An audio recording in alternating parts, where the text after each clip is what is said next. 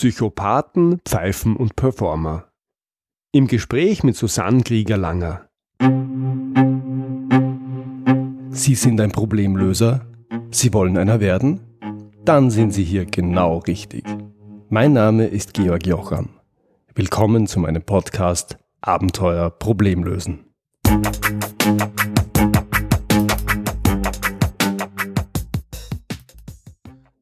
Wenn wir an Profiler denken, dann haben wir amerikanische Krimiserien vor dem Auge. Kriminalexperten, gerne auch selber mit einer gehörigen Persönlichkeitsstörung, werfen einen kurzen Blick auf den Tatort und wissen alles über die Persönlichkeit des Täters. Da stellt man sich natürlich die Frage, geht das? Gibt es diese Profiler wirklich? Diese Profiler gibt es wirklich, auch wenn ihre Arbeit etwas anders aussieht. Es gibt jedoch auch noch andere Profiler und die finde ich persönlich nochmal spannender. Es sind Profiler, die vor der Tat zum Einsatz kommen. Susanne Krieger-Langer ist eine solche Profilerin. Sie löst Probleme, bevor sie entstehen. Sie identifiziert die Bösen und Schädlichen, bevor sie Schaden anrichten können. Sie schützt Performer vor Pfeifen und Psychopathen. Susanne Krieger-Langer löst ein Problem, von dem die meisten bisher nicht wussten, dass es sich überhaupt lösen lässt. Freuen Sie sich auf mein Gespräch mit ihr. Hallo Susanne, herzlich willkommen. Schön, dass du heute da bist und guten Morgen. Guten Morgen und hallo Georg. Ich freue mich, dass ich dabei sein darf. Sehr gerne. Susanne, du bist Profilerin, aber anders, als wir das aus dem Fernsehen kennen. Was genau machst du? Na, im Fernsehen siehst du es ja so, ähm, dass immer wenn die Feldwald- und Wiesenpolizei nicht mehr weiter weiß, dass sie noch ein Ass im Ärmel haben, die Visitenkarte vom Profiler. Und dann erscheinen Agent Johnson und Agent Johnson am Tatort. Coole Sonnenbrille, schwarzer Trenchcoat, gucken einmal über den Tatort und wissen Bescheid. Zu denen gehöre ich nicht, denn ich soll die Tat verhindern. Ich bin Pre-Crime-Profiler. Aha, Pre-Crime-Profiler. Jetzt stelle ich mir die Welt der, der Pre-Crime sehr, sehr, sehr, sehr groß vor. Ähm, Im Sinn von Minority Report, wie wird man denn bitte zu einem Profiler und wie wird man zu einem Pre-Crime-Profiler? Also bis jetzt konnte man das noch gar nicht so sich vorher überlegen und äh, studieren. Was wir jetzt abändern mit einem Studiengang bald bei der Steinbeis Universität, den wir initiieren, da kann man das studieren, Profiler zu werden, Pre-Crime Profiler. Okay. Ähm, letztendlich wirst du irgendwie wie die Jungfrau zum Kinde dahin kommen. Also typischerweise haben wir und unsere Kollegen eine kriminalistische Ausbildung und eine psychologische Ausbildung, typischerweise auch psychotherapeutisch. Denn Verbrechen liegt nicht im Charakter, okay. sondern im Mangel an Reife des Charakters. Das heißt, es geht nicht nur darum zu sagen, das ist ein Charakterproblem, es ist ein Commitmentproblem. Und nur wenn ich charaktervoll verstehe, als das eine, und Reifegrade oder auch psychische Störungen verstehe, kann ich berechnen, wie gefährlich eine Person höchstwahrscheinlich in welchen Umständen sein wird. Mhm. Ich frage gleich nochmal nach zur Profile Academy. Ist die schon so weit, dass man das die, als Link in die Show Notes geben kann? Definitiv, ja. Wunderbar. Wir beginnen im Januar mit dem Enrollment für das Vorstudium. Perfekt, liebe Hörerinnen, liebe Hörer, bitte genau hinhören und hinschauen. Da gibt es einen Link in den Show Notes. Du sagst es, äh, ja, es ist ein Mangel an Reife. Das heißt, deine Aufgabe ist es zu erkennen, ob Menschen ausreichend gereift sind. Kann man das so sagen? Ja, kann man so sagen. Also was wir machen, ist ja Eignungsdiagnostik beim Character Profiling. Also taugt der oder die? Ja. Und nicht im äh, Sinne von, kann derjenige lesen, schreiben, rechnen, sondern taugt dieser Charakter für diese Verantwortung. Also stellst dir vor, organisch wie ein Körper. Der Charakter ist das Skelett. Dort ist angelegt, ob jemand eher breiter gebaut sein wird oder höher oder schmaler. Ja. Und ähm, das, was dann aber die Bewegung ausmacht, ähm, ich sag mal, die Kraft im Doing, das ist die Entwicklung. Das sind wie die Muskeln. Sind die trainiert, ja oder nein?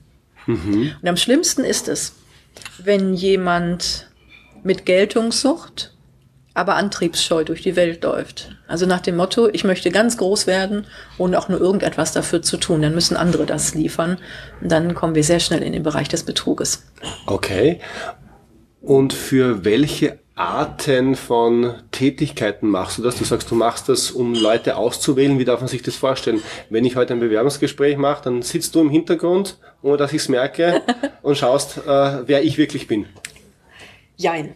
Also man arbeitet mit mir dann zusammen, wenn man neuralgische Stellen besetzt. Ja. Das ist natürlich Top-Management, aber auch äh, Informationsknotenpunkte, Controlling, Vorzimmer, also überall da, wo das Geheimwissen entlang geht.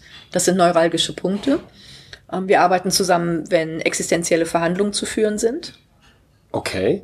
Und das ist irgendwie seit ein paar Jahren en vogue. Das ist der Bereich Optimization. Viele, viele Managerinnen und Manager kriegen so ihre Wechseljahre um die 50 oder Ende 40. Ich meine nicht die hormonellen, sondern die haben Langeweile, weil die haben alles erreicht, die können das alles und sagen sich, Mensch, da muss doch noch mehr gehen. Dann lassen die sich einmal auf links krempeln, um zu schauen, was ist an Talenten eigentlich bei mir angelegt? Welche Ressourcen ruhen noch? Mhm. Wie kann ich die aus der Reserve locken? Also habe ich mein Potenzial schon ausgeschöpft oder, oder habe ich blinde Flecken bei mir selber, wo noch richtig was vorwärts geht? Ganz genau. Ah, das ist spannend. Super. Du hast, Susanne, sehr knackige Slogans. Mir gefällt das auch sehr, sehr gut. Du sagst, deine Aufgabe oder deine Mission ist es, Performer vor Pfeifen und Psychopathen zu schützen. Was ist denn bitte ein Performer? Beziehungsweise da habe ich vielleicht noch ein Bild, aber was ist ein, eine Pfeife und was ist ein Psychopath? Ja, beginnen wir mal bei den Performern. Die wollen wir natürlich alle haben und auch selber welche sein. Ein Performer ist der oder die oder das, wer eine Antwort auf die Situation liefert, die angemessen ist. Also es geht nicht nur ums, um die Leistungserbringung im Beruf, das meint auch das Private. Das hat viel mit Reife zu tun und mit einem Commitment, sich dem Leben auch zu stellen. Also wir haben früher von einer Bildungsschere gesprochen. Ich würde sagen, ja, die gibt es, aber viel bedrohlicher empfinde ich die Entwicklungsschere. Es gibt so manchen, ich sage einmal 50-Jährigen, der ist nicht wirklich über die 15 hinausgekommen. Vielleicht noch mal nicht mal in die Pubertät. Diese Personen sind erwachsen, haben Posten, oft auch mit Verantwortung, können dem aber von ihrer persönlichen Reife überhaupt nicht gerecht werden. Mhm. Das heißt, sie werden einfach völlig emotional reagieren. Also wenn wir zum Beispiel den jetzt neu gewählten ähm, amerikanischen Präsidenten Trump sehen, dieser Mensch ist hochgradig unreif. Und nicht nur als Person für sein Alter, sondern vor allem erschwerend für diese Position. Mhm. Das heißt, unabhängig wie der Charakter gestrickt ist, bringt die Person nicht die Reife mit, damit umgehen zu können. Das hört sich an wie ein Problem. Das ist ein großes Problem. Ja, ist das ein ja. Problem, das wir in Deutschland und Österreich auch spüren werden, denkst du? Auf jeden Fall. Ja. Auf jeden Fall, ja. Und jetzt zu bagatellisieren und zu verharmlosen soll nur beruhigen. Ähm, die Amerikaner oder die, die ihn gewählt haben, ähm, haben sich erhofft von diesem angeblich starken Charakter. Und das ist wieder spannend. Ähm, es ist ja eher der White Trash, der ihn gewählt hat was auch eher unreife Personen sind. Jemand, der sagt, ich will die 80er Jahre zurück, da war Amerika groß und great, was sie immer so sagen. Aber ähm, was sich da als stark präsentiert, ist einfach nur chauvinistisch und großkotzig. Großkotzig ist nicht stark. Ähm, stellt dir vor, wie früher ein Ritter in seiner Ritterrüstung. Mhm. Das wirkt erstmal beeindruckend, glänzt in der Sonne, wenn es schön poliert ist und viele sagen, wow, derjenige ist stark. Ja. Denjenigen kann man vielleicht auch gar nicht so gut besiegen, weil er ja in seiner Metallrüstung steckt. Aber dann würde man sein Spiel spielen. Hast du dir mal überlegt, wie ein Ritter wieder hochkommt, wenn man den auf den Rücken wirft? Gar nicht. Er liegt da wie ein Käfer auf dem Rücken. Der Ritter ist nicht stark. Ja. Er ist schwach. Und ähnlich arbeitet Trump. Er macht nach außen einen hohen Status mit großem goldenen Gepräge, hat aber innen, in, in, der emotionalen Welt bei ihm einen sehr niedrigen Status, was er selbst gar nicht erträgt. Er hat viele Minderwertigkeitskomplexe. Sonst würde er nicht immer, ich sag's mal ganz ordinär, pisst reagieren, wenn er kritisiert würde. Ja. Das ist ein narzisstisches Problem. Okay. Und wenn ein Narzisst eine Kränkung erfährt, und wir sehen bei Trump, wie schnell das passiert, also wie klein der Junge in Wahrheit ist in seiner Reife, ähm, dann wird er aggressiv reagieren. Und dann ist die Frage, wie viel Macht hat dieser kleine Junge in den Händen oder dieses kleine Mädchen, wenn es eine Frau ist. Ja, in, in dem konkreten Fall sehr, sehr viel. Und das ist das Problem. Ja. Ähm, es wird und wird wahrscheinlich immer noch gesagt, wenn er denn dann Präsident ist, werden seine Berater es richten. Haben wir bei Hitler damals auch gesagt. Mhm. Mhm. Und ähm, Mein Job ist es, das Böse zu erkennen, bevor es so mächtig geworden ist, dass man es nicht mehr, ähm, ich sag einmal, von den machtvollen Positionen abziehen kann. Okay, das heißt, du hättest äh, angesichts von der Donald Trump, ähm, hättest du gesagt, den macht ihr besser jetzt mal nicht zum Präsidenten oder nicht zum CEO oder schlag mich tot, der macht euch mehr kaputt, als er euch richten kann. Definitiv. Ja. Ich bleibe bei den Begriffen von vorhin, mhm. nämlich Pfeifen und Psychopathen, weil ich ja. auch so schön griffig finde. Was ist das eine und was ist das andere? Was ist ein Trump? Ist er eine Pfeife oder ist er ein Psychopath? Oder kann man das nicht so genau sagen? Das kann man sehr genau sagen. Er ist mit Sicherheit kein Psychopath. Ich fange mal sozusagen beim Psychopathen an. Der Psychopath hat eine psychische Störung, so nennt sich das. Mhm. Der kommt qua Geburt ähm, mit einer falschen Verdrahtung auf die Welt. Also der Draht zwischen Emotion und Kognition im Gehirn liegt, ist aber per Werkseinstellung auf off. Wir haben mit einem Menschen zu tun ohne Menschlichkeit. Mhm. Derjenige fühlt nicht, was den Effekt hat, dass für ihn oder sie ähm, das Leben rasend langweilig ist. Weil keine Emotion bedeutet keine Freude, auch keine Wut. Ja. Das Einzige, was der Psychopath spürt, sind Körpersensationen bei Stress. Da er aber keine Angst kennt, gibt es keine Stressreaktion auf Angst. Das sind Thrill-Seeker. Okay, das heißt, er muss in sehr, sehr viel stärkere Situationen gehen, um überhaupt was zu spüren, als jetzt du und ich das tun Ganz genau. würden. Ja. Es muss immer heftig sein, immer am Abgrund, was natürlich bedeutet, auch andere Menschen mit in Gefahr zu bringen.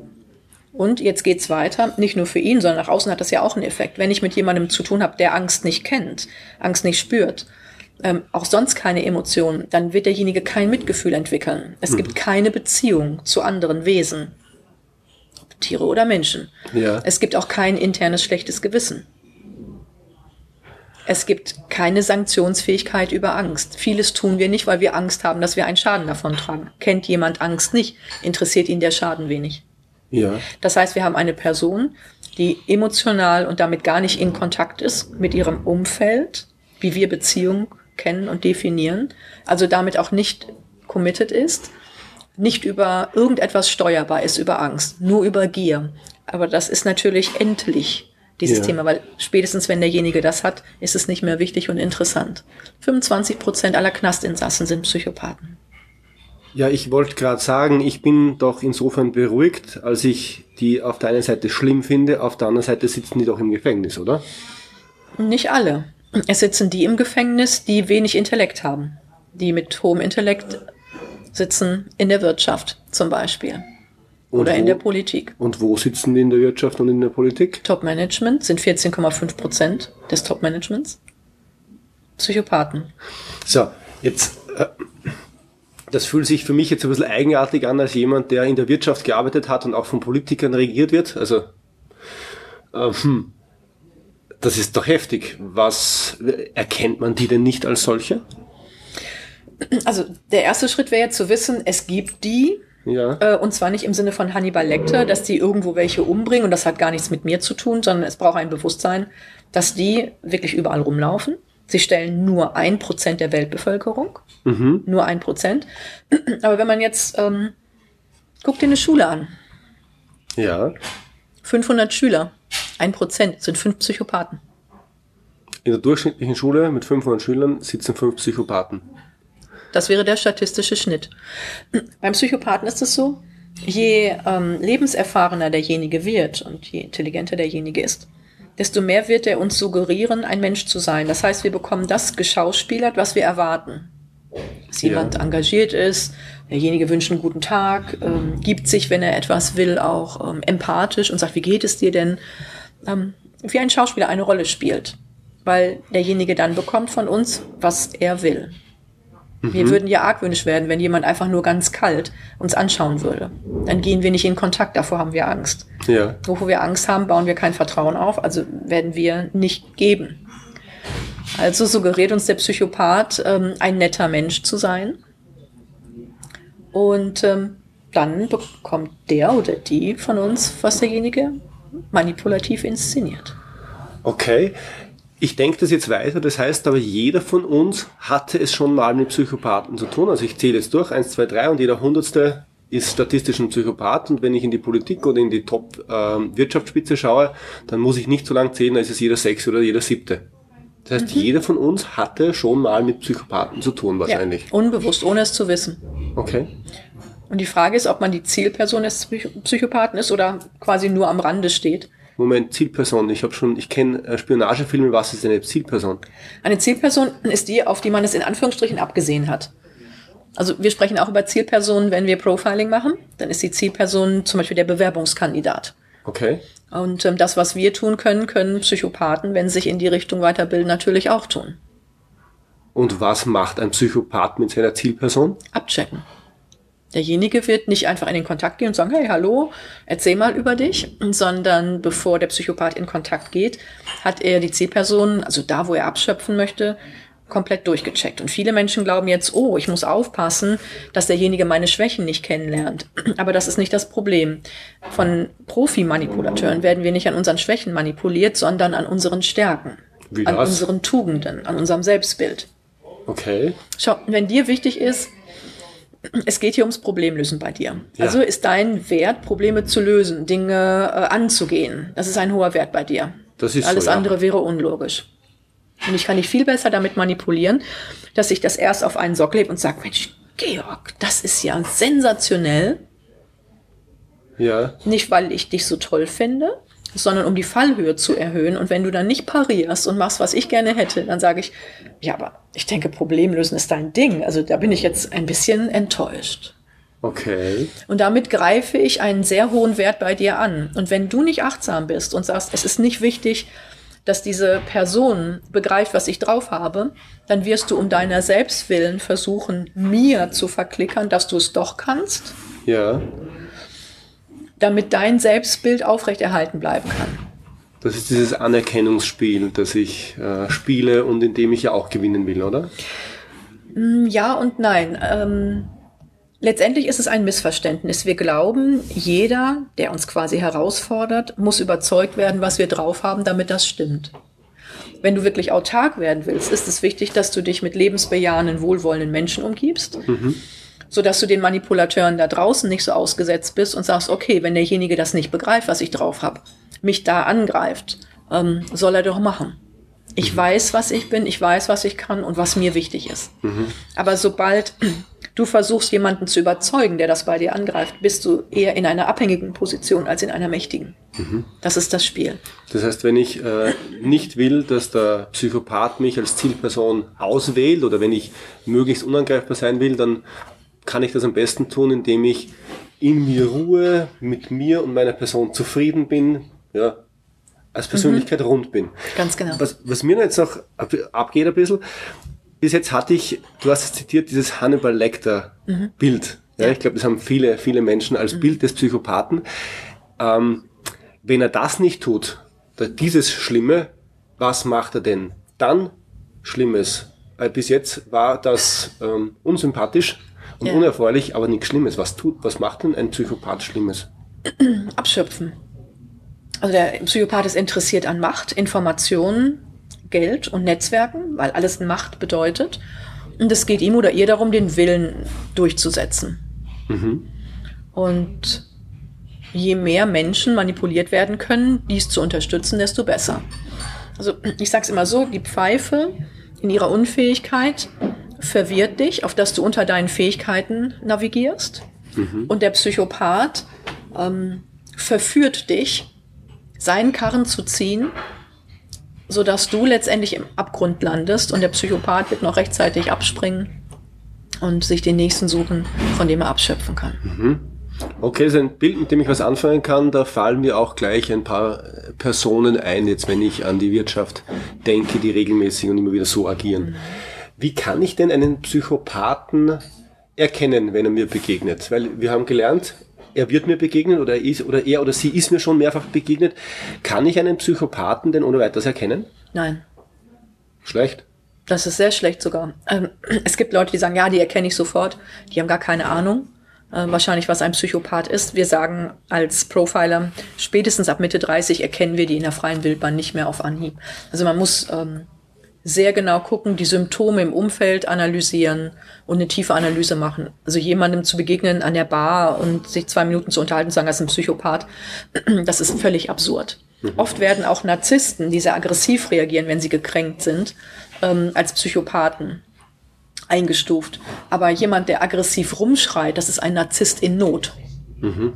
Und kein Psychopath, weil der Psychopath, nicht vergessen, hat ja nicht diese Emotionen. Mhm. Kann also eine solche narzisstische Kränkung in dem Sinne nicht spüren. Und daran erkennen wir, Trump kann kein Psychopath sein, genau. weil dazu ist er viel zu nach außen impulsiv, getragen, emotional. Genau, impulsiv, kränkbar. Das heißt, ist der Psychopath kränkbar oder versteckt das nur gut? Wenn das gut verstecken würde, wäre die Kränkung ja noch da und würde ja. eventuell einen Effekt machen. Ja. Aber wenn nicht emotional ist, er ist, ist nicht kränkbar. Ah, okay. Also, wir haben eher jemanden im Maschinenstatus da. Ja. Also damit man so eine Idee bekommt, bei Snipern, bei Scharfschützen trainiert man, wie bei anderen auch in Sondereinsatzkommandos, sehr massiv, dass sie im Stress sich so fokussieren, wie ein Raubtier, ihren Blick verengen, dass sie in einen Ruhepuls kommen. Dafür braucht man wirklich Jahre. Mhm. Wir Normalos müssten da 40 Jahre für meditieren. Das ist das Normalempfinden eines Psychopathen. Soweit der erste Teil meines Gesprächs mit Susanne Krieger-Langer. Den Link zur Profilers Academy gibt's wie immer in den Shownotes.